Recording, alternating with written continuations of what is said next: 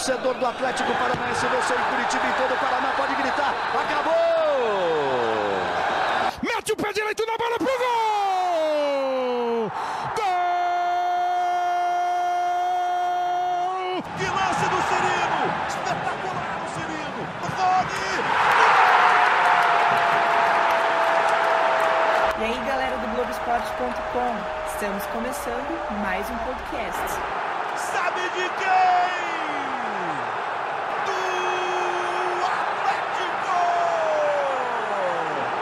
Eu sou a Monique Silva e o assunto dessa semana é o pontapé do Furacão na temporada 2020. Chegou a hora, hein? Para falar sobre esses e outros temas, estão aqui comigo Fernando Freire, beleza, Freire? Tudo certo, Monique? Fala pessoal do Globoesporte.com. E também com a gente o repórter do Globo Esporte, Tiago Ribeiro, também. Tudo bem? Tudo certo, Monique, Freire, um abração para todo mundo que está nos acompanhando. Vamos começar então pelo time principal do Atlético, que agora terá um novo comando, né? Dorival Júnior anunciado no finalzinho de 2019 para essa temporada com contrato de dois anos. Não foi a primeira opção do Atlético, que foi atrás de vários outros treinadores, desde Rogério Ceni até treinadores argentinos, e acabou contratando aí o Dorival. Essa semana teremos dois amistosos do Atlético na Argentina, na província de San Juan. Primeiramente contra o Racing na próxima quarta-feira e depois o Boca no domingo, os dois às 10 da noite. Dois times gigantes aí pela frente, né, Freire? É, dois times de Libertadores, né? O Atlético já começa a experimentar o, o nível da Libertadores de 2020 e são times, o Campeonato Argentino está na metade, né? Tem um, segue o, o calendário europeu. O Boca é o vice-líder, o, o Racing veio um pouco atrás, em oitavo, mas com uma diferença pequena. Então são dois times que vivem um bom momento, têm a bagagem de Libertadores, principalmente o Boca, né? Então vai ser importante para o Atlético testar esse novo time. O Atlético está começando agora a temporada diferente de Racing Boca. Então vai ser importante testar essa, essa nova formação, novos reforços, enfim. Vai dar para avaliar um pouco do, da nova cara do Atlético agora com o Dorival. Importante destacar, né, Thiago, que o Atlético, diferente do ano passado, que foi jogado lá na Libertadores com um ritmo meio lento ainda fisicamente, tecnicamente, e agora vai para a Argentina para duelar com dois grandes times de lá para já começar a temporada um pouco mais 100%, né? É verdade. A gente que acompanha de perto o Atlético viu a dificuldade que a diretoria teve nos últimos dois anos, desde que ela adotou de fato essa alternativa de disputar o Campeonato Paranense com uma equipe de aspirantes, a dificuldade que eles tiveram para arranjar adversários que topassem fazer amistosos, né? A gente viu nos últimos anos é, o Pinheirol, que veio jogar aqui, é, enfim, muita dificuldade de trazer alguém com um futebol que fosse de fato legal de, de testar o time do Atlético. Então, essa alternativa desse torneio de verão lá na Argentina, com tantos times bons, no caso, talvez os, os, entre os top 4, top 5 times argentinos do momento, sem dúvida é uma ótima experiência para o técnico Dorival Júnior e para os próprios jogadores de entrarem no ritmo da Libertadores, que sem dúvida é a principal competição do Atlético aí na temporada de 2020. Falando então sobre os jogadores, né? O que seria mais ou menos o time base, esse time ideal, né, Freire? Falando primeiramente até para formar esse time ideal, o Atlético trouxe até agora, oficializou três reforços para a temporada 2020. Os meias Fernando Canezin e o Marquinhos Gabriel. O Fernando Canezin estava há 10 anos lá no futebol da Bélgica. O Marquinhos Gabriel, que veio do Cruzeiro. E o atacante Carlos Eduardo, que veio do Palmeiras. Na tua opinião, Freire, qual seria a formação ideal do Atlético para esses amistosos e também pensando nessa estreia oficial de 2020? Acho que o mais importante é que manteve uma base bastante gente do, do ano passado, né? Perdeu o Marcelo, perdeu o Marco Ruben, mas a maior parte da base o Atlético conseguiu manter. Então a gente até escreveu uma base de time tem ali Santos, o Jonathan ou o Kelvin na, na direita, Thiago Heleno, Léo Pereira Márcio Azevedo ou Adriano se o Adriano estiver bem, é mais um, um, reforço importante, né? Porque oscilou muito na temporada passada. Ou seja, o Atlético consegue manter a, o sistema defensivo praticamente inteiro. Aí tem o Wellington, o Eric e Léo Cittadini no meio campo, com o Fernando Canezinho, o Marquinhos Gabriel brigando ali por, por, essa vaga. Nicão, Rony e Carlos Eduardo na frente. E aí tem também o, Bruno Guimarães, né, em definição se vai sair ou não, pode ser mais uma opção interessante no meio campo. É, enfim, conseguiu manter praticamente toda a defesa e no, no, no, setor ofensivo aumentou ali um pouco a, a, a, as, as, caras novas, né? O Fernando Canesi acho que é, uma, é um, um, mistério, né? Porque no, no futebol belga, eu imagino que ninguém assista o, o campeonato lá. Você não é, assiste, Freire? Não, não assisti na última temporada. não, não pagou o pay-per-view deles? Enfim, acho que chega como uma incógnita. Se, se, o Atlético contratou, tem que botar um, um, um voto de confiança, mas é, é, um mistério. O Marquinhos Gabriel não teve um ano muito bom no Cruzeiro, até porque é, ninguém se salvou uhum. no, no, no, Cruzeiro. O Carlos Eduardo também não teve um ano bom no, no Palmeiras, mas antes teve uma temporada excelente no, no Goiás é um jogador de, de velocidade, de, de, drible, então eu acho que ele pode ser, de, do, do, dos três reforços, é quem eu acredito que pode mais ser útil em, em 2020. Tua opinião, Thiago, desses dessas três contratações, é, qual que foi a melhor? O que, que você espera e imagina desses três novos jogadores que o Dorival vai ter à disposição, pelo menos nesse início de ano? Não tem como ser hipócrita falar que eu sei como que joga o, o Fernando Canezin, né?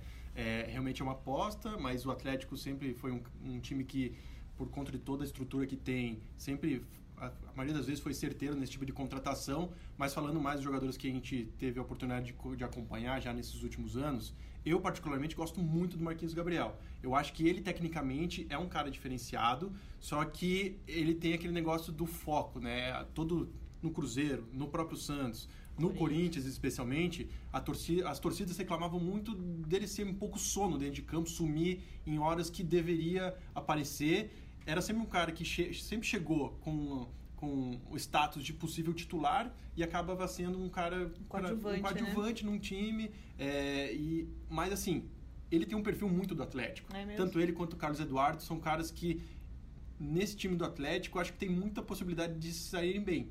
O problema que eu vejo é que eles jogam nas duas posições que o Atlético tem titulares, titulares absolutos, que, que é, é de um lado o Rony, o Rony e o Nicão é difícil pensar eles desbancando. Sim. E por mais que aqui a gente tenha colocado talvez o, o, Marquinhos mais centralizado, eu não acho que ele renda melhor jogando mais centralizado. Eu acho que ele rende melhor jogando aberto. Com essa é a minha dúvida.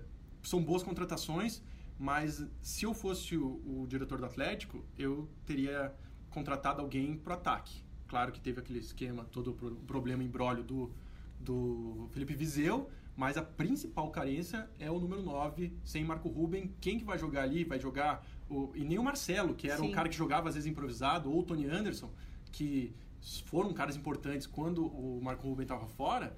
Agora, sem eles, quem que vai jogar? O Nicão, que tem mais corpo para jogar de costas? Acho difícil. Ele não gosta, né? Ele e, mesmo já disse, né? E, por exemplo, nesse esquema que a gente estava aqui conjecturando, né? Nicão, Rony, Carlos Eduardo, Marquinhos Gabriel o ano passado, o Thiago Nunes chegou até a colocar o, o Nicão de, de meio campo, né? Armador, Isso. não deu muito certo. Ele falou que não gostava. Lógico que publicamente não vai falar que não gostava, mas dava para ver que ele não estava confortável naquela posição. Eu acredito, na minha visão, que ele renda mais aberto pelo lado direito.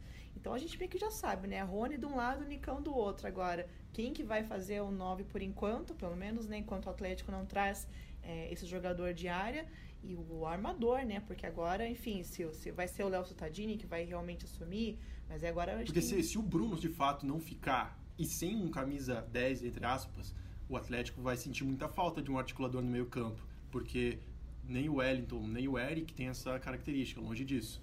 O Eric até tem essa característica de chegar bastante no ataque, mas esse meia pensador, não sei se vai ficar muito sobrecarregado, por exemplo, o Léo Cittadini então, não sei se ele é o cara ideal para fazer isso, ser o principal cérebro do time. Antes tinha o, tinha o, o Bruno, que acaba alternando esse, essa criação com os pontos, né? tanto com o Rony quanto o Nicão. É, então, é, eu acho que o 9 e esse meia articulador é uma carência que, sem dúvida, o Dorival já falou para a diretoria, a diretoria deve estar atrás. Falando um pouco sobre as competições, né? São quatro que o Atlético vai disputar, o time principal em 2020, a Supercopa, Libertadores, a Copa do Brasil e o Brasileirão. A estreia oficial do Atlético é nada menos que a Supercopa com o Flamengo, né? Vai ser no dia 16 de fevereiro, domingo às 11 horas da manhã no Mané Garrincha em Brasília. E lembrando que essa Supercopa é um jogo único que reúne os campeões da Copa do Brasil e do Brasileirão. Um grande atrativo já para começar o ano, né, Freire? Enfrentar nada menos que o Flamengo já de cara nessa primeira partida do ano. É, e até os jogos contra Racing e Boca ganham importância por isso, né? Você não chegar sem ritmo de jogo contra o Flamengo. Você já vai chegar com uma cara definida, um entrosamento e contra um adversário que teve um, um histórico grande no ano passado. Né? O Atlético ganhou na, na Copa do Brasil, teve aquele clima de, de provocação no Maracanã. Cheirinho. Aí o Flamengo ganhou no, no, no Campeonato Brasileiro aqui na Arena e, e, retrucou, né? Provocou também fazendo aquele gesto. Enfim, é, é, é, um jogo importante porque vale título, né? A, a Supercopa foi disputada só em duas edições, volta agora ao calendário do futebol brasileiro. Então, é, mesmo, mesmo sendo um jogo, sendo novidade, é um título e você começar a temporada com um título é, é fundamental, é super importante para dar confiança até para Libertadores. Eu concordo plenamente com o Freire. É, é um título que o Atlético não tem e ganhar um título, além de ser inédito, em cima do Flamengo, tem todo um gosto especial, não só para a torcida atleticana, que tem criado essa rivalidade né, com, com o time do Flamengo, com os cariocas, os torcedores do Flamengo em si, mas para mostrar que o Atlético de fato está em outro patamar no futebol brasileiro, já passou da, de ser considerado zebra há muito tempo e vencer o Flamengo, por mais seja um jogo único, começo de temporada, tudo campo mais, neutro, campo neutro, mas vencer o Flamengo com esse time que o Flamengo tem montado, uhum. especialmente, significa muito.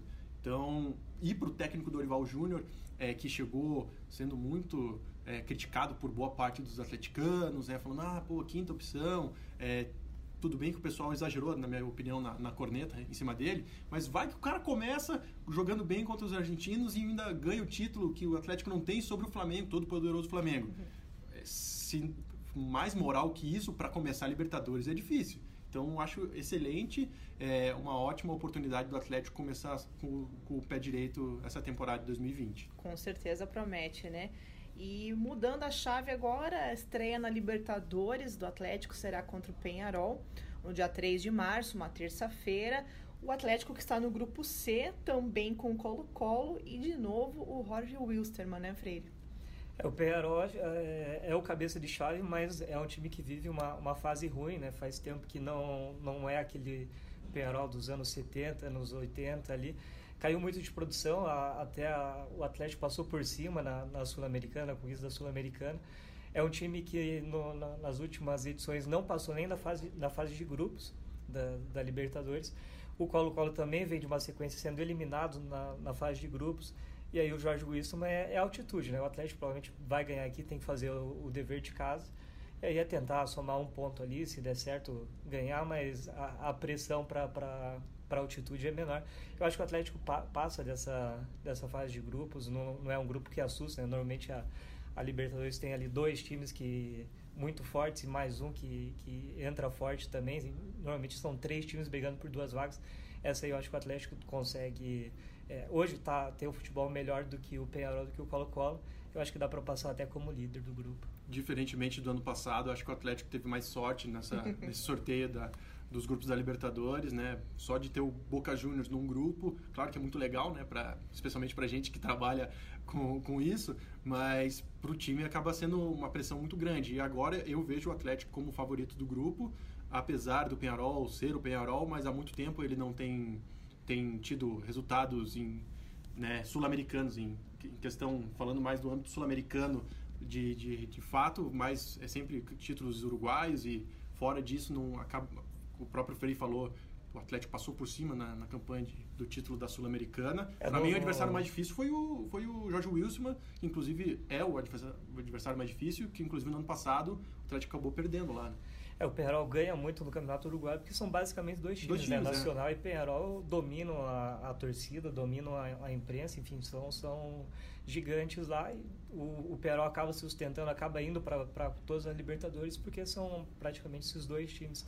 O, o, Colo-Colo, eu acho que lá o jogo vai ser muito difícil, porque a, torcida, a torcida apoia muito. Difícil, muito é, é. Enfim, acho que fora de casa, os jogos mais difíceis vão ser Jorge Wilson pela altitude e o Colo-Colo pela torcida. Eu acho que do Penharol o Atlético pode mais uma vez ganhar lá.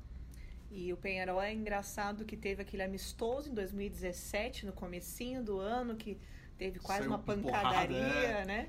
e depois se encontrou na Sul-Americana, então talvez tenha um tempo quente aí entre brasileiros e uruguaios, com, né? Com o uruguaio, pelo que a gente tem de experiência aí, é, não tem jogo que é tranquilo, né? Pode até ser fácil dentro de campo, mas sempre vai ser... Tranquilo nunca é, Tranquilo né? nunca é. Você... é o, o, Atlético transformou o jogo em fácil, né? Porque tava um 0x0, o Atlético 1 a menos contra o Penharol aqui, tava um jogo uhum. muito difícil. O Atlético transformou aquele jogo em fácil e, e lá aquele 4 a 1 foi completamente fora da curva, né? ser ganhado o Penharol fora de casa, ainda mais de goleada, é, é quase impossível, né? Enfim, o, o torcedor não pode se iludir imaginando é, que, vai, vai ser mais outro uma 4 vez, a 1, é. né? Uhum. Mas de qualquer maneira, analisando elenco por elenco, condição financeira, hoje o Atlético é muito superior nesse sentido e do que o que o Penharol, por isso que eu acredito que o Atlético seja o favorito para terminar em primeiro na primeira colocação do grupo. Voltando a falar do time do Atlético, mas agora mudando para um outro grupo, né? Temos o Campeonato Paranaense que começa nesta semana. O Atlético, inclusive, abre a edição 2020 do Campeonato Paranaense com os aspirantes, mais uma vez. Estreia contra o União Beltrão no sábado às 5 horas em Francisco Beltrão. Muitas caras novas, um técnico diferente, né? Para quem não sabe, o jogo, o time será comandado pelo Eduardo Barros, que terminou 2019 à frente da equipe como interino. Invicto. Invicto. E é ele que vai ter essa missão de comandar essa equipe, talvez aí em busca do tricampeonato, né? O Atlético foi campeão em 2018 com o Thiago Nunes e 2019 com o Rafael Guanais, que é o treinador da Copinha atualmente. É, mais uma vez, uma ótima oportunidade de revelar alguns jogadores, né? O Atlético tem feito isso desde aquele especialmente daquele título com o Thiago Nunes, que de lá vieram Renan Lodge, Bruno Guimarães, Léo Pereira. É mais uma oportunidade para ver bons jogadores, alguns deles a gente já acompanhou no time profissional, até mesmo no Campeonato Paranense do ano passado. E o fato de ter o Eduardo Barros, a torcida atleticana até fica um pouco mais confiante, né? Muito pelo trabalho que ele fez no ano passado no time principal como, como interino depois da saída do Thiago Nunes. Então, é, eu acho que o torcedor atleticano tem um carinho todo especial por esse time de aspirantes, né? A torcida do Atlético e o próprio Atlético gosta muito de valorizar a base e esse, essa alternativa que a diretoria é, tem emplacado né, nos últimos anos de utilizar o, o, o time de aspirantes, é, na minha visão, é perfeita para quem quer valorizar, dar tempo de jogo para esses meninos, para que eles cheguem no time principal muito mais cascudos, digamos assim, do que acontece nos outros times, que daí os caras vão entrando pouquinho, pouquinho, não tem aquela pressão de torcida do estádio, sempre disputa o campeonato sub-17, sub-19, sub-20, enfim. Então é uma alternativa muito boa que eu concordo plenamente com a diretoria do Atlético e que possivelmente veremos novamente jogadores que vão disputar esse campeonato paranense com os aspirantes, depois com o time principal, sem dúvida. É, e é um elenco que tem vários nomes interessantes, né? O Anderson, do goleiro que veio do Santa Cruz, chegou a, a treinar com o grupo principal no, no, ano passado. É um nome que, que eu, eu, imagino que seja o titular, que deve ser o, o dono da posição. Eu acredito que ele seja até o capitão, Freire. Eu estou apostando nele como um jogador experiente desse elenco. Vai estrear, né? Porque, como você mesmo disse, não jogou ainda. É, chegou, e chegou a ser convocado para a seleção de base, né? Então, é, é, um nome interessante aí. Aí tem, por exemplo, o Kelvin, tendo uma sequência maior agora, jogou, por exemplo, a reta final da Copa do Brasil. Pode ter agora uma sequência de jogos que é, que é fundamental para nessa idade, né? O Lucas Alter, que imagino que, que vai oscilar bastante entre o grupo principal e o aspirante, é outro nome interessante. O Abner Vinícius, que chegou a contra, uma das contratações, acho que é a contratação mais cara né, da, da, da, história do Atlético. É um jogador que vai poder mostrar seu potencial e conquistar essa sequência. Enfim, tem, tem bastante nomes interessantes. Um que eu estou é, interessado, estou curioso para ver, é o Julimar, centroavante. É, é aquele tipo um, é, é, um estilo raro no, no, futebol brasileiro aquele centroavante fixo de área referência. Raiz? É, tem sido cada vez mais raro. É, eu vi por exemplo contra o Paraná ele entrou muito bem é, fazendo aquele papel é, o, o, o Cristiano partia para pressão e ele foi aquela referência nos minutos finais. É, enfim é um, um, um estilo que não tem sido muito comum no futebol brasileiro e eu acho que ele pode ser um nome interessante, não, não tem sido muito comentado, né? Porque os outros nomes acabam chamando, chamando um pouco mais atenção, mas o Gilmar acho que pode surpreender e talvez até, né, subir para o grupo principal na sequência. Essa lista aqui, que só para vocês estão nos ouvindo, a gente tem uma lista aqui de todos os jogadores do elenco de aspirantes e alguns nomes me chamam a atenção, até queria saber a opinião deles aqui para ver o que eles acham. Mas, por exemplo, o Pedrinho é um que a torcida tem muita expectativa também, né? Teve oportunidade de alguns jogos no fim do ano passado, no time principal. É o Jaderson. Quando começou, quando disputou o Campeonato Paranense ano passado, eu tinha... Pensei, pô, ele vai, vai acabar aí bem. Só que o Vitinho, por exemplo, que também tava, jogou junto com ele, acabou tendo muito mais oportunidades no principal do que o Jaderson. É, é um, então, eu quero Tô curioso para ver como que vai ser o Jaderson, porque eu imagino que essa temporada, esse Campeonato Paranense, é o que é para ele brilhar mesmo, para ele se fixar de fato no time principal. Vitinho foi muito bem no time principal quando entrou, fez gols importantes, inclusive da vitória contra o Internacional é, aqui na Arena da Baixada. É um jogador que realmente tem a característica muito parecida com a do Rony, inclusive entrou para substituir o Rony em algumas oportunidades. E se fala muito bem desse Pedro do Rio, né? Que uhum. será que é o novo Bruno Guimarães? Calma, pessoal, não é todo dia que você vai encontrar um Bruno Guimarães aí perdido nos times do interior, né? Mas sem dúvida é uma aposta e quem sabe, né? Pode vir, um, vir a ser um cara importante para o time principal. Você falou muito do Jaderson, né, Thiago? Que a gente sabe dos dois jogos treinos que o Atlético fez nesse período de pré-temporada contra o Brusque e o Marcelo Dias, os dois de Santa Catarina. O Jaderson está jogando improvisado na lateral esquerda. Então, talvez vamos ter que ver se isso vai dar certo ou não, que às vezes no, o jogador improvisado numa função, obviamente ele já jogou assim, se não me engano, na Copa São Paulo. Na Copa São Paulo e até o próprio Vitinho e ele acabavam se alternando às vezes na lateral esquerda no próprio Campeonato Paranaense do ano passado. É, claro, não é a, a função dele, uhum. mas se ele se destacar, sem dúvida é o meio caminho andado para ele se fixar ou pelo menos passar a ser uma opção mais frequente no, no time do técnico Dorival Júnior. Né? O Freire falou bastante do Kelvin, né? Quem está treinando de titular na direita é o Léo Simas, que voltou do empréstimo do Orlando City B. Então eu acho que vai ter uma rivalidade boa aí, porque acho que o Kelvin vai ficar muito mais como substituto imediato do Jonathan, que a gente não sabe em quais condições ele estará nesse ano. Mas eu vejo o Kelvin como uma opção mais para o time principal do que ele jogando tanto no Paranaense. Eu acho que o Léo Simas vai acabar aí dominando a posição, não sei. É, o Kelvin a, acaba sendo reserva imediato por não ter outra opção, né? Eu acho que seria o ideal ele jogar o Campeonato Paranaense para daí subir para o principal, ou ele ser o titular de vez do, do time principal, né? Porque acho que você deixar ele na reserva Eu, particularmente, Jonathan, acho que é a tendência. É, é, eu espero que sim. Se, se, o Kelvin for o titular e o Jonathan for um reserva ali, uma opção, seria interessante. Mas se for para o Kelvin subir e ficar na reserva do Jonathan, eu acho que daí seria melhor deixar ele no, no Aspirantes, ganhar essa sequência de jogos que, que acho que ele está precisando. É importante pontuar que o Atlético está mesclando muito esses dois grupos, né? Ora uns treinam no principal, ora treinam no, no Aspirantes, então está tendo muito intercâmbio nesse período de pré-temporada, tanto que o Lucas Halter, por exemplo, com certeza vai viajar para a Argentina para esses amistosos contra a Raça em Boca. Numa dessa, você, ouvinte, está uh, escutando esse podcast com o jogo já sendo disputado lá contra o Racing, pode já ter acontecido, mas tudo você vai acompanhar também no Globoesporte.com. Bom, muitas caras novas nesse, Paranaense, né? Muita gente chegando, muitos contratados, é, Meia Denner, tem o Abozelli que voltou do empréstimo, como o Thiago falou, Pedro do Rio, tem o Elias Rezende, que era Elias Carioca, agora virou Elias Rezende, né? O Reinaldo, enfim, muita gente nova com tem certeza. Tem um menino novo ali, é Zé Ivaldo, né? não, nada, nem tão não, novo, Não é né? nem tão novo, vamos ver o que, que vai dar do Zé Ivaldo nessa temporada, né? É, uma incógnita, porque ele também tá treinando com o time principal, então, assim, não sei o que, que vai ser do Zé Ivaldo nessa temporada, né? Muito hum. curioso para saber. Fechamos então? Fechou. Valeu, Freire, pela participação mais uma vez. Tiago, sempre muito bem-vindo aqui na nossa Vai. resenha. Só chamar.